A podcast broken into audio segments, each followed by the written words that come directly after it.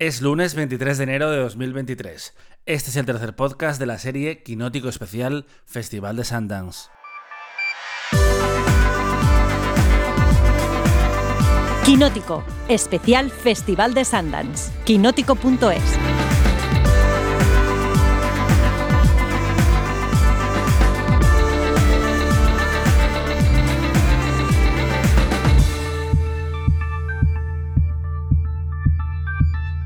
Hola a todos, bienvenidos a este eh, tercer programa del Festival de Sundance. Nos hemos tomado 24 horas de descanso porque queríamos empezar a ver películas, claro, para tener un poco de margen para acumular en el, botín y poder empezar a degustar y compartir con vosotros. Janina Pérez Arias, ¿qué tal estás? Hola, muy, muy buen. Bueno, aquí este, ya con los ojos cuadrados, pero con mucho gusto. Porque yo no sé, Dani, pero hemos visto buenas películas.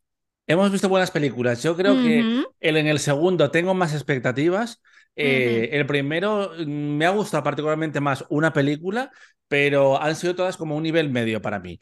Eh, pero tengo muchas ganas de esto que, que me toca a continuación y que comentaremos en el podcast del día siguiente. Pero estamos en el tercero, primeras películas que vemos y vamos a empezar por el cine latino. Fue uno de los títulos que adelantamos en el primer podcast que hicimos a David, el último ah, antes de echarle y apoderarnos de Aquinótico durante una semana. Y esta película es Radical, que no sabíamos cuando la comentábamos si era una película americana, si era mexicana, cómo, cómo era esto, pero es una película mexicana, se ve en la sección Premiers. Y además supone el regreso al festival de Christopher Saya, que es un, director que ganó en Sundance con una película llamada Padre Nuestro, que yo recuerdo ver en San Sebastián meses después, y que se llevó el premio gordo del jurado, el gran premio. Radical, Sí. ¿qué te, qué te ha parecido? ¿Qué podemos contar bueno. a, a la gente de Radical? A ver, yo creo que va a ser una película que va a gustar mucho. Está, es una película que está inspirada en, en un- en una historia real y tiene esta cosa de, a ver, los americanos la están poniendo como una feel good movie. Y es que cuando tú la estás viendo, no es que te sientas muy bien cuando la estás viendo. No, Pero el final es muy esperanzador. Eh, y todo esto para volver a tu pregunta, ¿qué me ha parecido? Me ha parecido una película que en la forma es muy conservadora, sí, pero yo creo que necesitaba esa forma conservadora. ¿Por qué? Porque lo, el- lo gordo aquí es la historia. Es la historia que, que, al- al- que cuando piensas que es una historia real, tú dices, carajo. claro, yo no lo sabía. Eh, me enteré después y luego estuve leyendo cosas y también leía a Pepa Blanes, que está estos días, estos días en Sundance presencialmente, que me ha dado mucha envidia. Y efectivamente, sí, sí, sí, es eh, una historia real eh, sobre un profesor que llega a una zona marginal eh, y decide cambiar los métodos de enseñanza y confiar en sus, en sus alumnos. Y es una película que yo entiendo eh, la interpretación feel good de los americanos. Ahora bien, a mí me recuerda también un poco una película que vimos hace unos meses que se llama El suplente de Diego Lerman, Argentina, pero tiene una sensibilidad más americana en, en su acercamiento al conflicto, que también tiene un punto mentes peligrosas. Lo que, lo que me gusta de esta película es precisamente que está contada desde el punto de vista de un profesor mexicano que se relaciona con alumnos mexicanos. eh, y así que nos olvidamos de ese tópico del Salvador Blanco o del Salvador Rico, que también se podría haber hecho en este caso. ¿Es una película entretenida cuando le toca emocionante que habla de temas importantes? Absolutamente. También es Mm. cierto que viéndola eh, me da la sensación de que ya la había visto 50 veces antes. Sí, sí, eh, ah, tienes toda la razón. Em, y, sabes que yo tenía, yo tenía em, como que la mm, tenía el, temor de que mm, eh, Eugenio Derbez, que había hecho en, en Coda a un profesor, más o menos por este estilo, un profesor que enseña el camino, bueno, no que enseña el camino, sino que, que ayuda al- a sus pupilos, ¿no? A, a a tomar las riendas de su vida eh, tenía el temor de que fuera demasiado, demasiado eh, eh, pegado al, a su, a, su- a su Es- personaje de, de. Coda. Pero este es bastante diferente porque se, se, se mete en un entorno este, bastante hostil es una persona que está, que está dispuesta a, digamos, no a cambiar el mundo, sino a que los, los, sus pupilos, sus, sus alumnos cambien el mundo, ¿no? Y hacerlos visibles y a darles cierta esperanza. Entonces, eh, mm, es un tipo bastante más, eh, digamos, em, que tiene mucha, mucha tridimensionalidad se le, se le llega a conocer bastante, se llega a conocer sus, sus motivaciones y todo esto, y las relaciones que entabla con sus alumnos son de verdad este, muy, muy emocionantes y mm. emotivas. Y, yo creo que es una película que, que pudo haber salido muy mal, este, porque pudo haber sido súper mega cursi y no lo es que, esto es lo que lo más, como que el, gran valor que tiene la película, ¿no? Sí. Eh, hay un momento donde sí que la película tiene un giro melodramático que me choca un poco cómo está rodado, porque tú ves una cosa y después eh, ves la situación desde otro eh, punto de vista de otros personajes y es como, ¿qué ha pasado aquí? Es decir, no me encaja muy, muy bien con, con lo que mm, habíamos visto anteriormente, pero sí que es como el clásico giro de segundo acto para esta clase de película me quedo con esos pequeños momentos con, con, las alumnas, como dices, esa aspirante astrónoma que, que después ha sido una alumna brillantísima en, en, México, o una chica que siente fascinación por la, por la filosofía y cómo el entorno eh, no es que les desprecie, pero ya les ha situado en una caja que es precisamente de donde les quiere sacar el personaje de Eugenio Derbez, que es una figura que en España mm, apenas ha llegado, eh, tiene una serie en, en Apple TV que dicen que está muy bien, yo no la he visto, que se llama Acapulco y la hemos visto en Coda, pero para que lo entendamos aquí, eh, Janina, ¿qué, es Eugenio Derbez en la comunidad latina en Estados Unidos, en Latinoamérica? Eugenio Derbez este, empezó su, su, carrera como cómico y es, un, es el gran cómico de esta generación. Él tiene una, bueno, se hizo muy, muy famoso con una cosa que se llama la familia Peluche, que es como que, que es como que, que vive en una ciudad todo peluche, todo, este, se visten de peluche, entonces es una cosa bastante, bastante singular.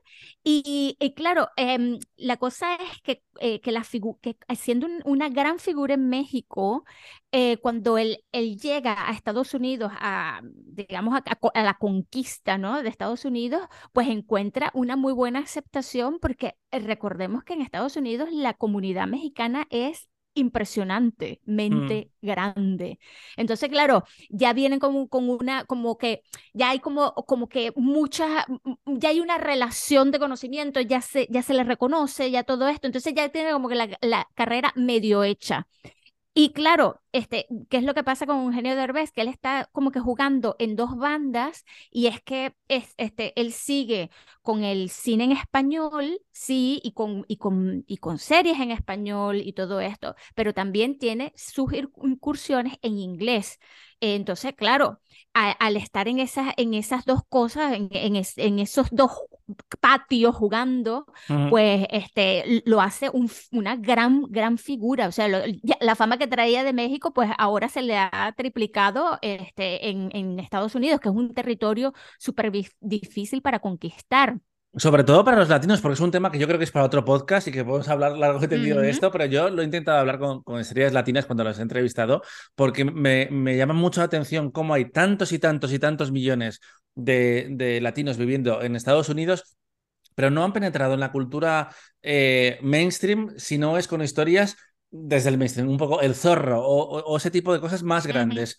Pero Eugenio Derbez tuvo un éxito que es que no me acuerdo si era Instrucciones, es que, es que no, hubo una película que, eh, estaba rodada en español que funcionó muy bien y que fue como la primera peli eh, latinoamericana en español que funcionaba en Estados Unidos. Sí, sí, cierto, cierto. Ay, si mal no recuerdo, no era como una que sé como de, de de Gigolo o algo de eso, o, lo estoy confundiendo, no me acuerdo, pero, pero sí que, que, ha tenido sus, ha tenido sus buenos, buenos títulos, eh, bueno, buenos títulos en, el sentido que ha ido mucha gente mm. a, ver, a ver estas películas, ¿no? Entonces, bueno. es un eh, artista popular, es un artista popular, no, no es intelectual. Sí, sí, sí. La película es No se aceptan devoluciones. Y, y creo que. Exactamente. Sí, sí, sí. Eh, vamos con la siguiente, que es que nos enrollamos un montón y el otro día teníamos, mucho tiempo porque solo hablábamos de, de Mama Cruz, eh, pero ahora hay que hablar de más películas. Nos vamos de nuevo a la sección Premiers para hablar de Pod Generation de Sophie Barthes, que eh, para que el espectador se sitúe desde casa, es como un episodio de Black Mirror. Pero mejor. la historia es una pareja de Nueva York y su viaje salvaje hacia la paternidad en este nuevo y valiente mundo, utilizando una, nueva herramienta que básicamente les permite desarrollar eh, su bebé fuera del cuerpo de la mujer eh, en un huevo futurista.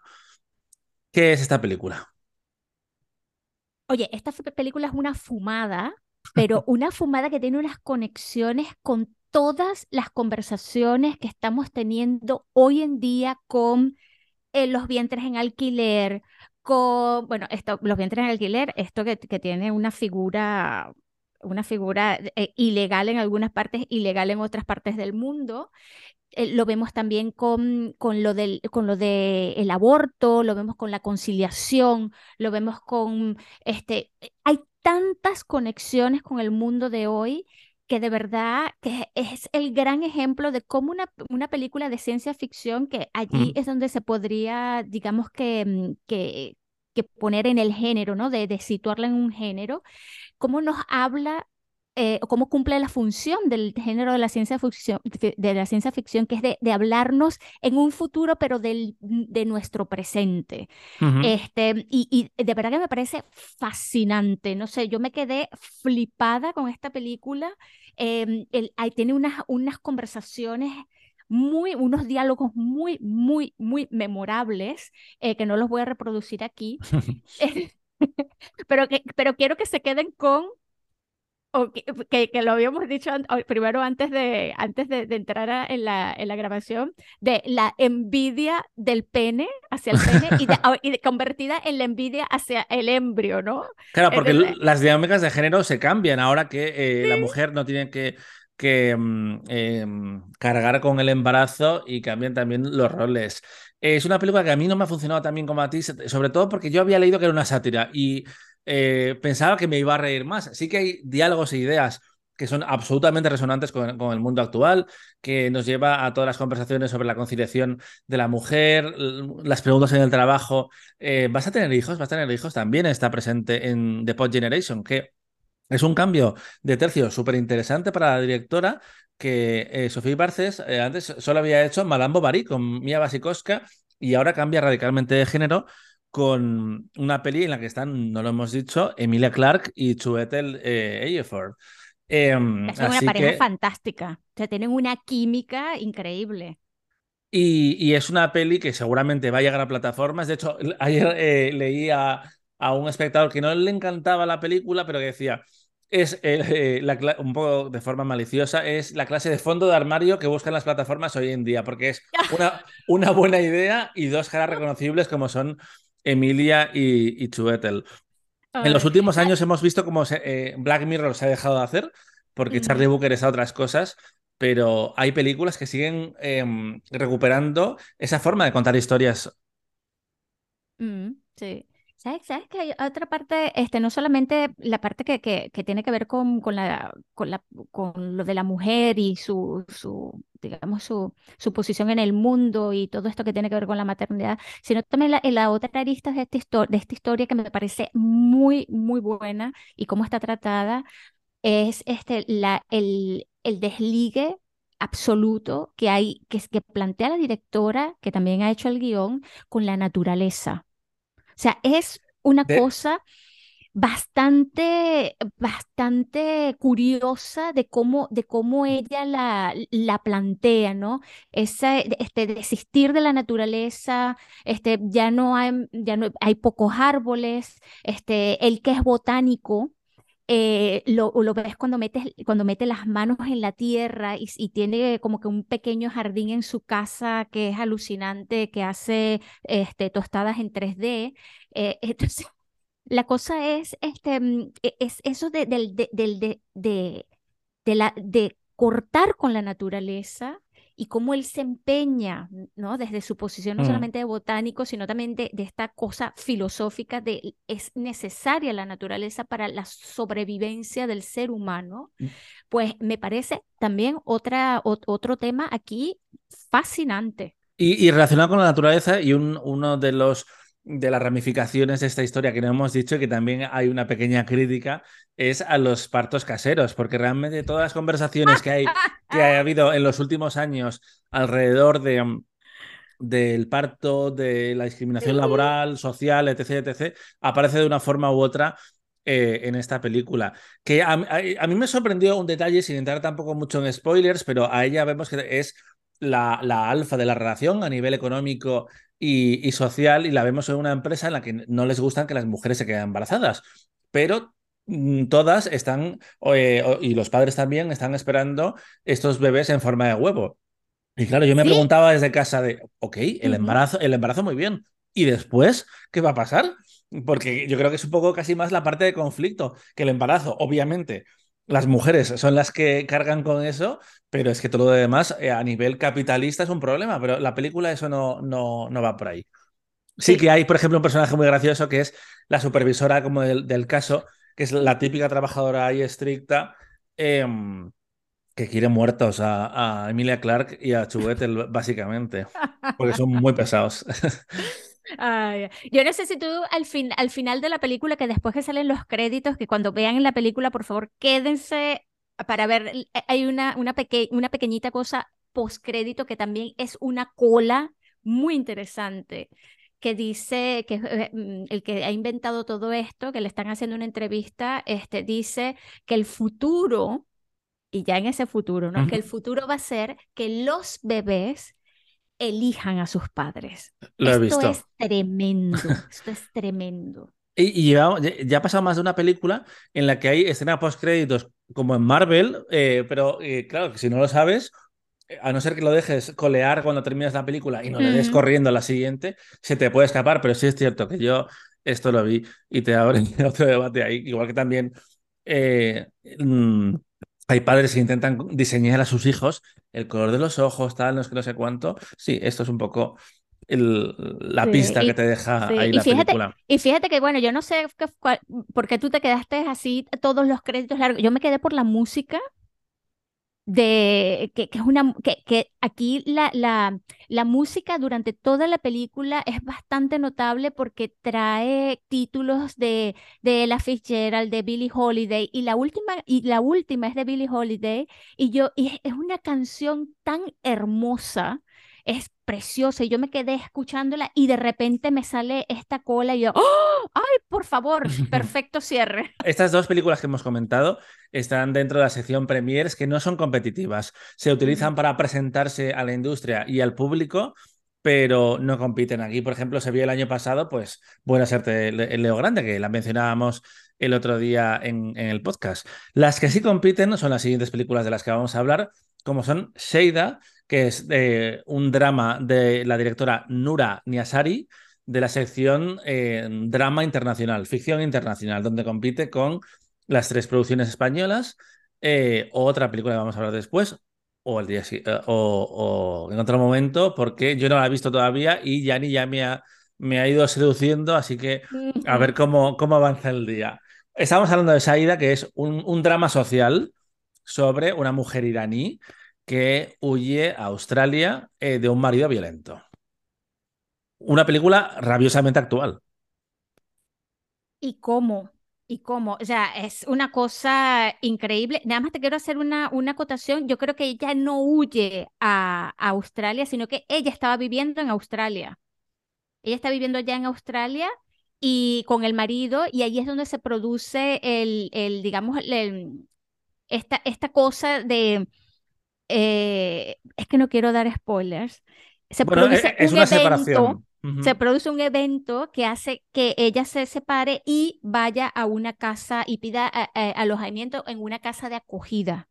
¿Sí? Entonces, este, eh, eh, porque es muy fino esto, acuérdate que si ella no, si ella estuviera viviendo en Irán, sería imposible que ella huya.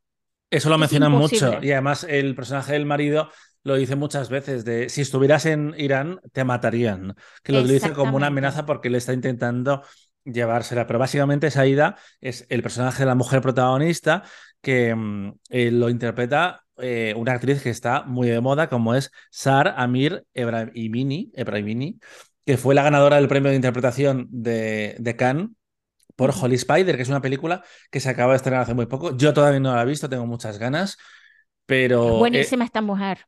Está fantástica en, esta película también. Porque es una historia que, que es profundamente universal. Tú puedes ver un Te doy mis ojos y en el fondo los temas son similares, pero claro, cómo Irán atraviesa la película es muy importante y sobre todo con los debates que hemos vivido estos meses y estos gestos que a mí, yo lo hablaba con amigos, me parecían un poco frívolos por parte de las actrices de me corto un mechoncito de 5 centímetros, pero bueno, por lo menos se hablaba, ¿vale? Eh, y esta película vuelve a poner de relevancia el drama de las mujeres en Irán, a pesar de que no, no se transcurre allí porque está en Australia, eh, pero es que lo toca de, lleno. Sí, ahora que dices Australia, eh, fíjate que como productora ejecutiva está Kate Blanchett, Entonces, que este tipo de películas tenga detrás un soporte bien en la producción ejecutiva o bien en la producción, aquí da exactamente igual como Kate Blanchett, pues es súper, súper importante, porque eso como que le da Em, como que lo subraya más, le pone una notoriedad, le pone el foco y es algo muy, muy, muy importante. En esa casa de acogida no solamente está Cheida con su hija, sino también está, está otra chica de Vietnam, está una mujer australiana, está una mujer em, que esa sí que viene huyendo de Inglaterra, a quien le han, eh, el, el ex marido le ha quitado al hijo durante dos años. Entonces, claro, este, son, son unos, unos, unos destinos que, que bueno, que te, que, te quedas con la boca abierta y tú dices, ¿cómo es posible que esto esté pasando? Y es una cosa que pasa todos los días en todas partes. Eh, me gusta que te hayas fijado en el detalle de Kate Blanchett porque yo no me he dado cuenta, eh, pero estabas diciendo eso y me he acordado que hace dos o tres años Kate Blanchett estrenó una, una miniserie como productora que hablaba precisamente de esos centros de detención a los que van eh, inmigrantes y que son profundamente deshumanizadores. que esto no es exactamente un centro de detenciones, la historia es igual porque ellos ya son inmigrantes legales en, en Australia pero claramente a Kate le interesan estos temas y ha decidido ponerle su sello porque no ha producido tanto, estoy viendo. Miss América también, eh, ella estaba detrás, Tar lo desarrolló con, con Todd Field y, tiene 10 créditos en total y uno de ellos es Saida, que, que, efectivamente es una historia que podría estar sucediendo en, cualquier rincón del mundo porque habla de cómo el propio sistema falla a estas mujeres y falla sobre todo también a estos niños a los que no termina de proteger. Aquí eh, la situación entre ellos es una separación temporal, hay una acusación por parte de ella, pero claro, mm, los derechos paternales son muy difíciles de quitar en cualquier rincón del mundo. Y, y es eso, es eso, que, que, es una película que te toca muchos temas y creo que lo hace de una forma muy fina. No te sorprende tampoco particularmente, pero es elegante en, su forma de acercarse a todo esto. Sí, y además que yo creo que logra algo que es bastante difícil, que es mostrar, mostrarse este, desde un punto de vista muy, que, que, lo puedes hasta tocar, es muy sensorial todo, la relación entre, entre la madre y la hija. ¿no? Es, es una cosa que hemos visto muchas películas con este tema, eh, pero lo que yo vi en Chaida lo echo de menos en otras películas de su estilo, que es este, de cómo se crea esa, esa alianza entre, entre eh, la madre y la hija, de cómo de cómo es la relación entre ellas y de cómo se va fortaleciendo a medida que, que transcurre el, el, tiempo y del terrorismo. Mm. Tú mencionaste, este, te doy mis ojos, era un terrorismo así, yo lo sentí así, me, me, me, recordó mucho a esas sensaciones que tuve cuando vi Te doy mis ojos, ¿no? Este, y, y lo que decías tú de, de que el sistema falla, este, en cuanto a que tiene que pasar algo muy gordo para que el sistema se dé cuenta de la otra parte que es, que en este caso es el padre, del peligro que representa ese hombre para estas dos, estas dos mujeres, que es la madre y la hija. Y el difícil eh, rol que tiene la propia madre, porque claro, ella es una mujer maltratada, pero al mismo tiempo ese hombre es el padre de su hija. Tal y, cual. y exactamente, no es un mal padre, que decir, no es abusivo con su hija, pero claro, Personalmente, eso ya es personal, yo creo que un maltratador no, eh, nunca jamás va a, ser, va, a ser un buen padre, porque como que es una cosa que, que no es posible. Sí, Pero, así es. Que explora también ese rol eh, incómodo, injusto y doloroso que tienen esas mujeres que no solo son esposas, sino mm, la, esa figura coparental con ese abusador.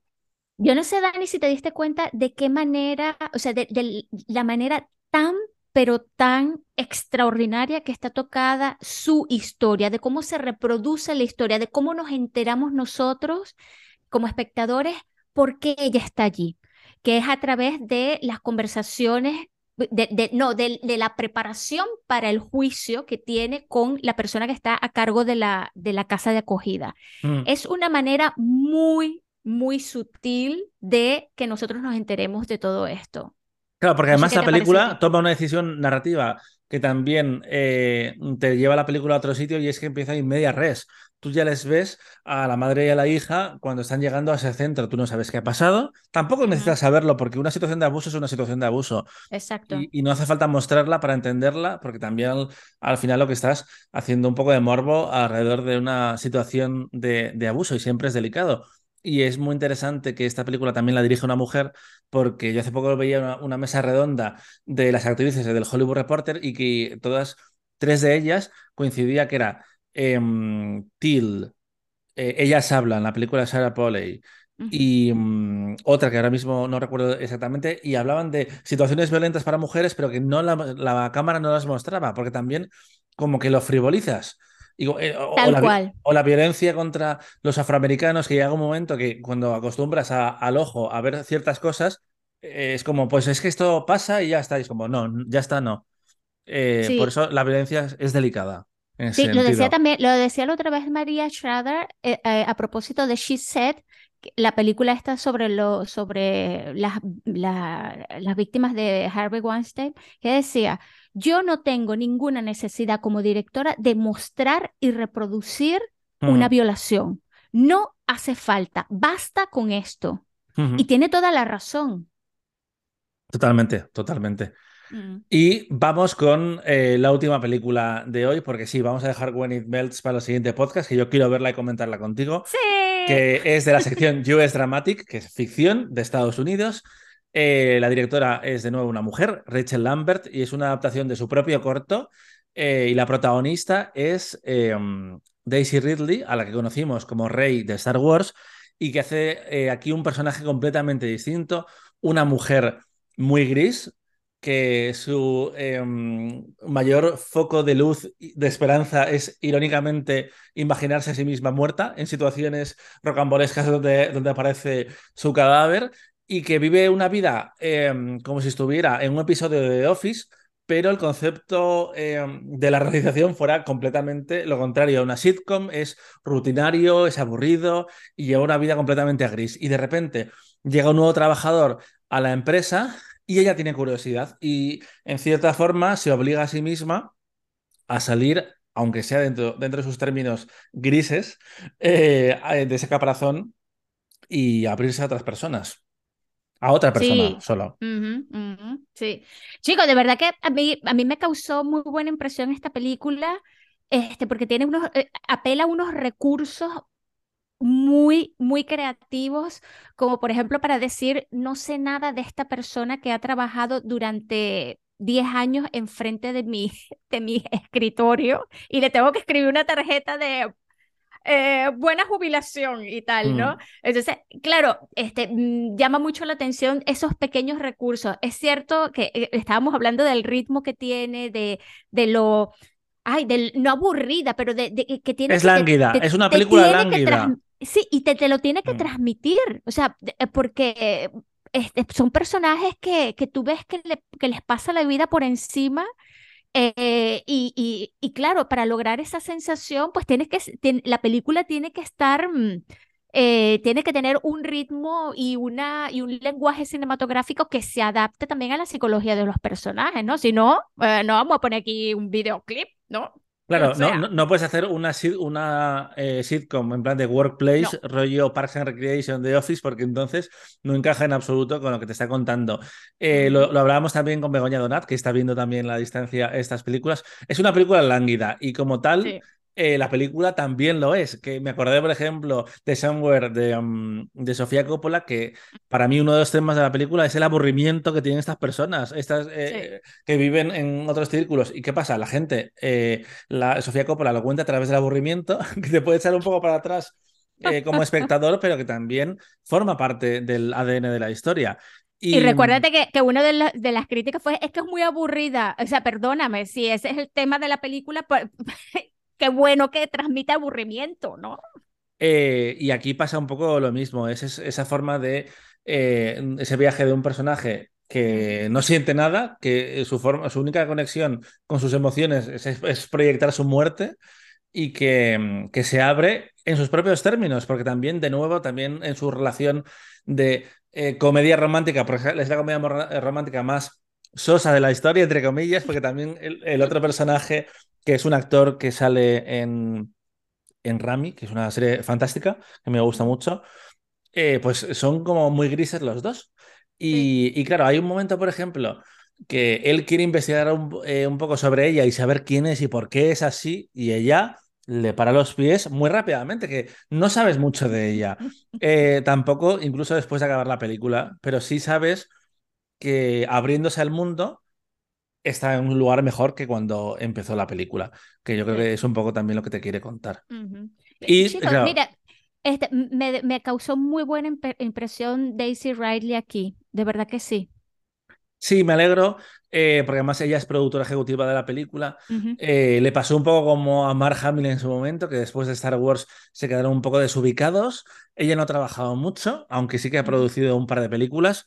Y espero que, como le sucedió, aunque fuera distinto el caso, eh, a Andrew Garfield, que después de las de Spider-Man, que también fracasaron en su caso, no el de Ridley, aunque la última dejó un mal sabor de boca, tardaron un tiempo en recolocarse y en saber quiénes eran como actores y quién, cuál era su lugar dentro de la industria. Y es un, es un buen personaje para jugar, incluso porque aunque parezca que no está pasando nada dentro de su cabeza, claramente sí lo está pasando. Sí, así es, así es. Y yo Bueno. creo que por hoy ya está bien. Ya está bien, Ya ¿sí? está bien. Seguimos, seguimos viendo, seguimos viendo, seguimos viendo cositas. Así es. Ve- Vemos película y eh, mañana podréis eh, escuchar otro especial de Quinótico Festival de Sundance. Hasta pronto, Yanni. Un besote, chao.